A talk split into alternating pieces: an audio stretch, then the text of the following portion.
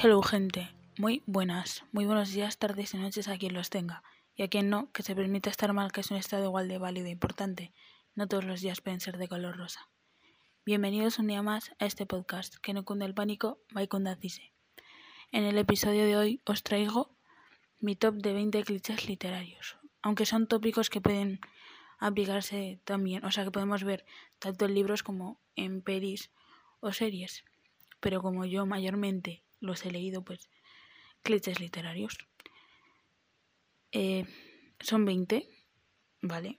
por eso, top 20. Ay, qué lista eres. Eh, y vamos a empezar por el peor, o sea, por el número 20, porque lo mejor para el final. Creo que se dice así, ¿no? Lo mejor se deja para el final. Es que no sé. Bueno, se entiende.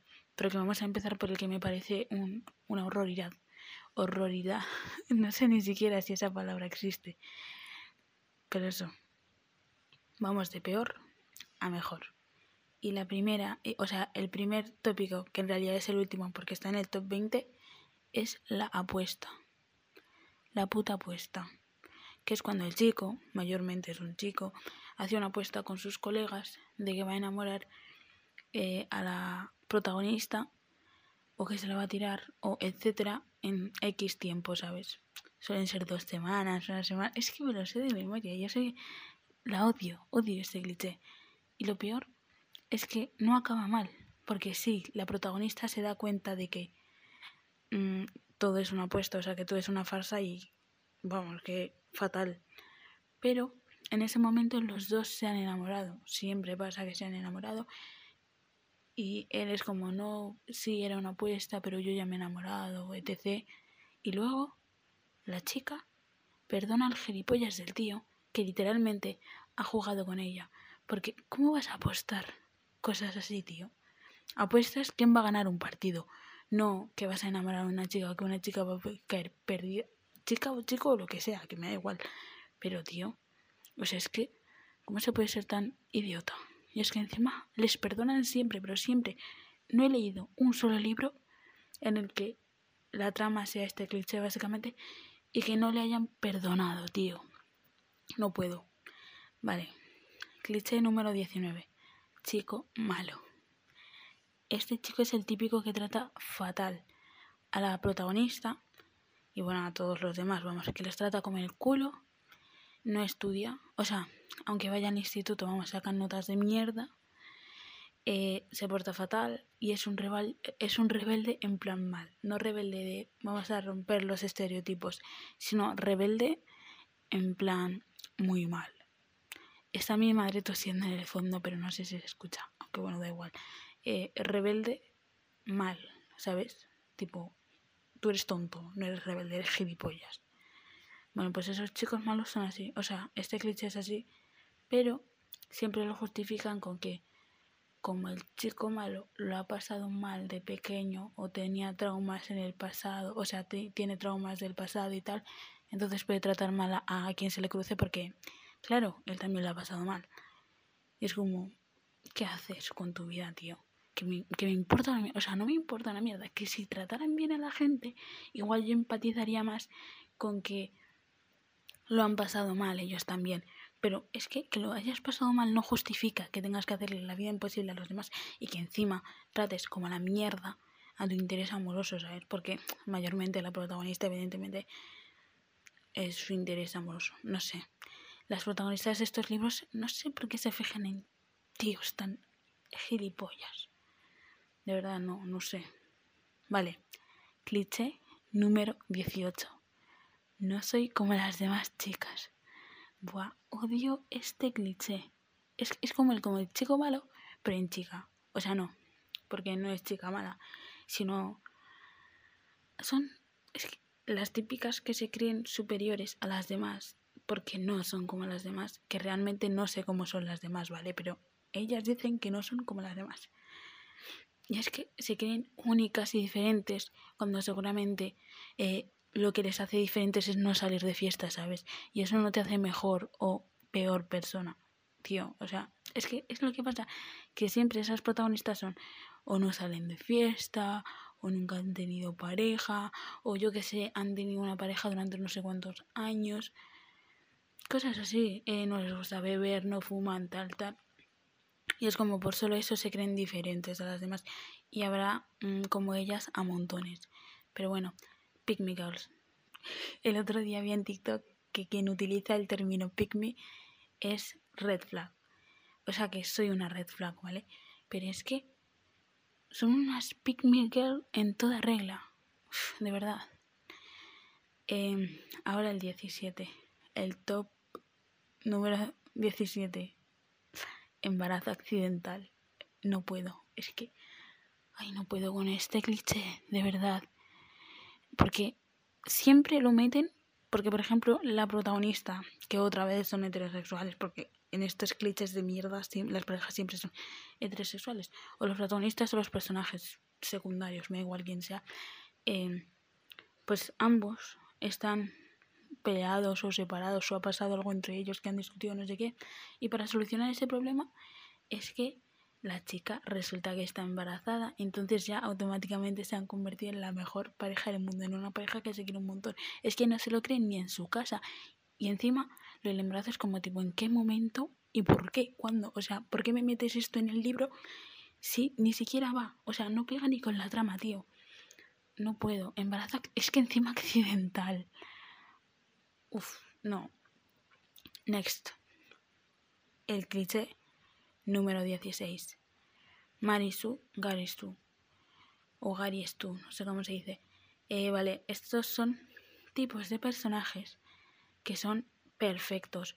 O sea, que sacan las mejores notas, que mm, hacen ejercicio y son los mejores en su deporte, que tienen mm, una familia perfecta, los mejores amigos, o sea que sus amigos son perfectos, literalmente su vida es perfecta, ellos son perfectos y son la perfección, pero eh, la perfección literal. No me gusta nada eso, eh. O sea, es que no es que no me guste, que no me gusta, pero no hay por dónde cogerlo. ¿En qué momento a un escritor le parece buena idea crear un personaje perfecto? Que no tenga ningún defecto, con el que no te puedes identificar porque ni tú, ni yo, ni nadie conoce a una persona que sea como Marisu o Gary es tú, ¿sabes? Y es como no, no, tío. Eh, si un personaje no tiene defectos, no es, un, no es una persona, de verdad.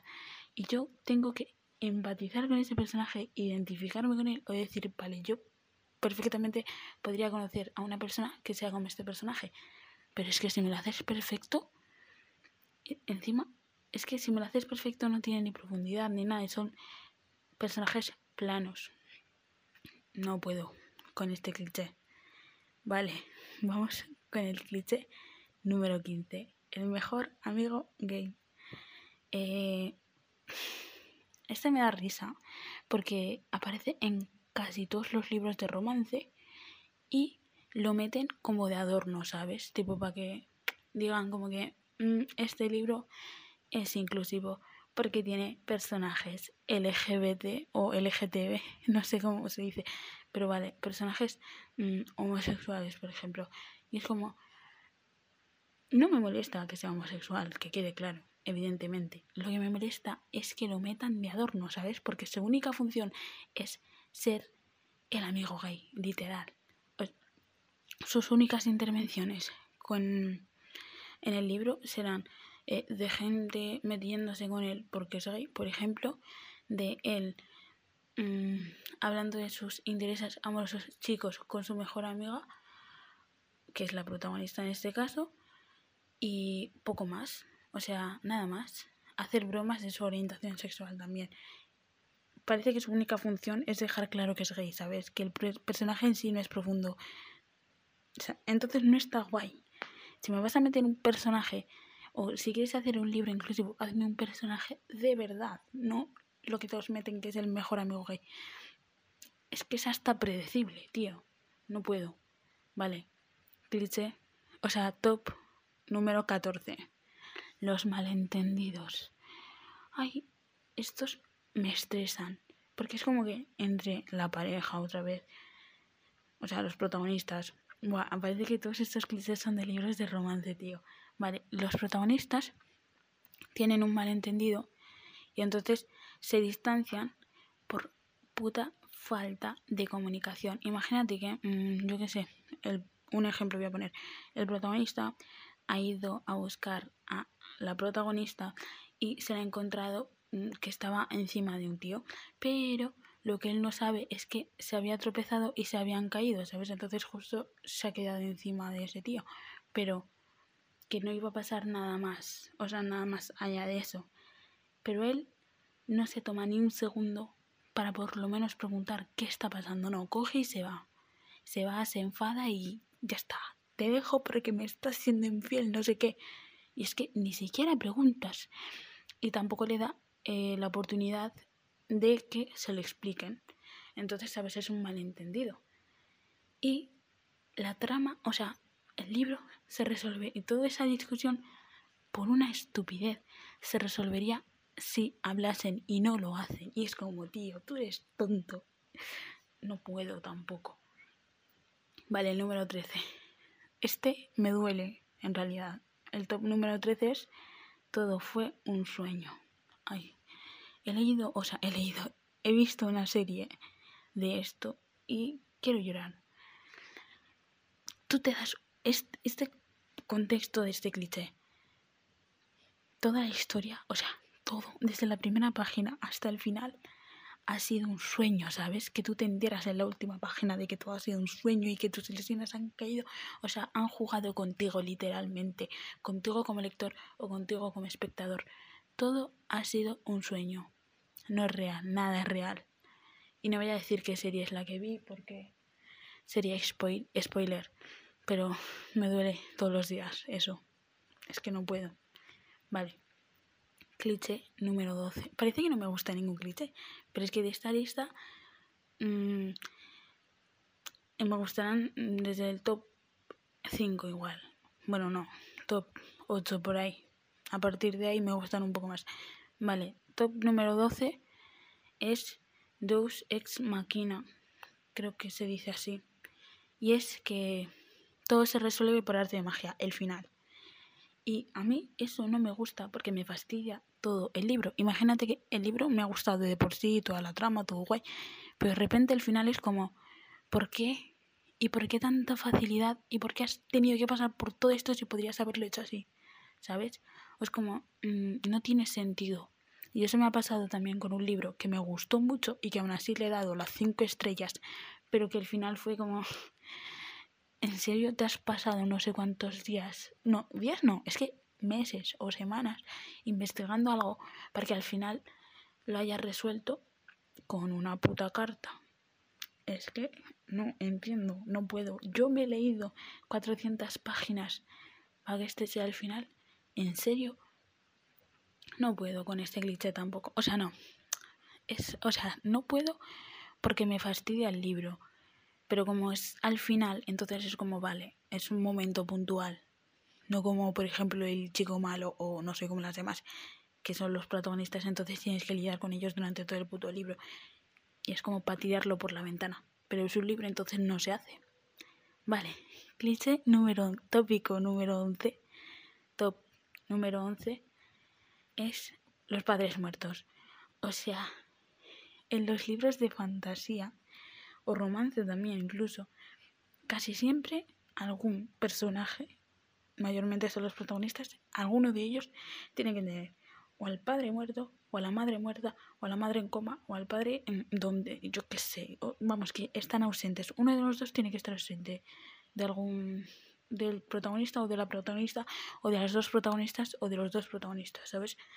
Pero que alguien falte de sus figuras paternas. Y este no me disgusta tanto porque es como ya me ya me he acostumbrado a este tópico y tampoco es que me cambie mucho la historia que la madre esté viva o muerta. Ya sé que está, o sea, ha sonado bastante mal, que no me cambia, bueno, pero es que no cambia la historia, la verdad. Bueno, la verdad es que también sirve para su autocrecimiento y tal. Pero vamos, que preferimos que tengan a sus padres, que es lo mejor del mundo, si son buenos padres, claro. Vale, empezamos, o sea, entramos en el top 10. Que hay algunos que tampoco me gustan, pero es que me gustan más que los demás. El top 10 es el Instalove. ¿Sabes? El Instalove es amor a primera vista. Y no es que no me guste, pero es que no es creíble, ¿sabes? Mm, no te puedes enamorar de alguien solo porque lo hayas visto una vez, Carlota. Una vez has visto a esa persona. No te has enamorado. Te ha traído, vale. Pero es que ni la conoces. No te puedes enamorar de él o de ella porque no la conoces. Pero bueno, ahí está ese cliché en el top 10 porque me gusta más que los demás. Pero que tampoco es mi favorito. Vale, el número 9, el elegido, ¿sabes? Tipo Harry Potter o las crónicas de Narnia. Que tú eres, o la saga Crave también. Eres el elegido, eh, no sabes ni prepararte unos cereales, pero tienes que salvar un reino. Porque tienes que cumplir con la profecía. Es que no sabes ni atarte los cordones, tío. O tía pero bueno, que te toca salvar un reino. Es que yo, este cliché no podía, o sea, yo no podría salvar un reino si me tocara ser la elegida o el elegido. Oh, no, no, no, o sea, yo sería la elegida o el elegido, digo, eh, la costumbre. Si me tocara ser a mí la elegida, yo eh, diría que no. O sea, es que no podría cargar con la conciencia de que acabarán con un reino por mi culpa, tío. Es que no puedo ni con mi vida como para tener que resolvérsela a no sé cuántas personas. Vale, cliché número 8. Hermano del mejor amigo. Vale, aquí el protagonista o la protagonista se gusta del hermano de su mejor amigo. Y la verdad es que no tengo mm, casi nada que decir. No me gusta tanto como el amigo o el mejor amigo de mi hermano o hermana. Es que ni siquiera me gusta, ¿sabes? O sea, pero tampoco no me gusta. No me gusta, pero tampoco, o sea, no es que no me guste, pero tampoco es que me guste, ¿sabes? Me da igual quién sea su interés amoroso. Vamos a un libro de romance, es un libro de romance y punto. Vale. Top 7. Triángulo amoroso. Le tengo un amor-odio a este cliché. Porque es como... Mm, es que no si no se queda con quien yo quiere que se quede, no me va a gustar. Y además es como, te estresas, ¿sabes? ¿Por qué? Porque tiene que ser un puto triángulo amoroso. Es muy complicado, a veces no sabes con quién quedarte, a veces no se queda con quién, con quién quieres que tú te quede, a veces, eh, por ejemplo, Badash, Tim Tyler y Tim Cam. Imagínate que tú eres Tim Cam. Pues y Cam hace una gilipollez. Entonces tú no puedes decir, o sea, tú no le puedes decir a Ash o Ashley, como se llame, que se quede con Cam. Porque es como, ya sé que tú eres de Team Cam, pero si Cam no hace las cosas bien, se jode, ¿sabes? Y eso a mí me estresa. Y además que la protagonista misma no pueda elegir también. Pues siento que todos estos clichés están siendo muy heterosexuales, tío. Aunque el triángulo amoroso podría ser perfectamente homosexual y el Instalove también. Y lo de el hermano del mejor amigo también. Pues, pero no he leído ningún libro. O sea, sí he leído libros, pero bueno. Número 6. Friends to Lover. El Friends to Lover me gusta, o sea, bien. Pero lo que no me gusta es que sea un friends to lover que digan, es que, ¿cómo nos vamos a gustar? No sé qué, si somos como hermanos y luego em, pasa lo que pasa, ¿sabes? Ese no me gusta, pero el friends to lover que tú desde el principio sabes que ahí hay shipeo, o sea, cabe un ship, ahí sí, ese friends to lover sí me gusta. Eh, y aquí, por ejemplo, me he leído un libro, Gestoper, es friends to lover. Y ese sí me gusta porque desde el principio sabes que esos dos van a acabar juntos. Pero el Friends to Lover de no es que nos conocemos desde pequeños y somos como hermanos. No, ese no. Ese. No. Un no rotundo. 5. Cliché número 5. Traición del personaje. Vale, no sé por qué he puesto eso aquí. Pero es que me encanta cuando el escritor juega conmigo. Y yo, le cojo un cariño impresionante a un personaje para que luego sea un estafador, ¿sabes? O sea, que sea literalmente todo mentira. Y yo siempre me quedo, o sea, aunque sea mentira, yo siempre perdono a ese personaje. Porque, porque sí. yo, porque sí. vale, me pasó con el libro Crave. Que puede ser spoiler esto, pero... Mm, es que me cae demasiado bien como para que yo diga, no, no me caes bien porque eres una, mm, una mentira, literalmente. No, no, me sigas cayendo bien. Si, es lo que, si lo que querías era decepcionarle, decepcionarme, no lo has hecho. ¿Has jugado con mis sentimientos? Sí. ¿Me has decepcionado? No. ¿Vale? Porque sigues siendo tú. O sea que... Vale, cliché número 4. Relación falsa. Eh, de este libro, o sea, de este cliché, no me lo he leído, pero sé el libro que voy a decir. Es el de la hipótesis del amor. No me lo he leído, pero sé que hay una relación falsa en esto. Y las relaciones falsas son muy divertidas. O sea que sí, en el top 4. No tengo nada más que decir. Vale, top 3. Slow Burn. Es como eh, romance que se cuece a fuego lento, ¿sabes? Que no van como si fuesen Flash o Sonic. Que van lento. Entonces es como tú asimilas todo lo que está pasando. Es muy guay porque a mi mente no le da para tanto. Entonces, eh, si, me lo, si vas lento, Kunda lo entiende. Si vas rápido, Kunda se pierde. O sea que top 3 es Burn. Top 2. Número 2. Este es casi, casi, casi el mejor de todos. Enemies to Lover o rivales o rivals to lover o de bueno enemigos no son porque realmente este cliché se tipo está mal llamado, denominado, como se quiera decir, o como se diga. Enemies to lovers no, porque realmente no son enemigos, pero puede ser que no amigos a lovers, pero no enemies, porque si fuesen enemies yo no creo que llegasen a ser lovers nunca. Por lo menos yo no sería lover de ningún enemies. Pero bueno, que este cliché es que lo adoro, tío. Lo adoro. Y Mm, en fin, tampoco tengo mucho que decir de esto, porque es que parece que tengo más de decir de los que no me gustan que de los que sí me gustan. Pero bueno, tenéis que, cualquier libro que sea Enemies to Lover, leeroslo. Porque os lo dice Kunda, evidentemente. Vale. Top número uno. Trío de oro. ¿Vale? puede entrar el trío de oro o el dúo o el grupo de oro, ¿vale? Pero es que es súper guay cuando los personajes son personajes que son muy amigos, que están, para las eh, están en las malas y en las buenas. Y que sabes que puedes confiar en ellos para absolutamente todo y que siempre los vas a tener ahí cuando necesites su ayuda. Y es que son un apoyo enorme para la protagonista o el protagonista, ¿sabes? O pueden ser los tres los protagonistas. Y es como muy guay. Adoro el trío de oro. Pero de trío de oro, dúo de oro, me da igual que sean amigos, que sean amigos de oro, ¿sabes? Como en Antes de Diciembre. O en Crave también, la saga Crave.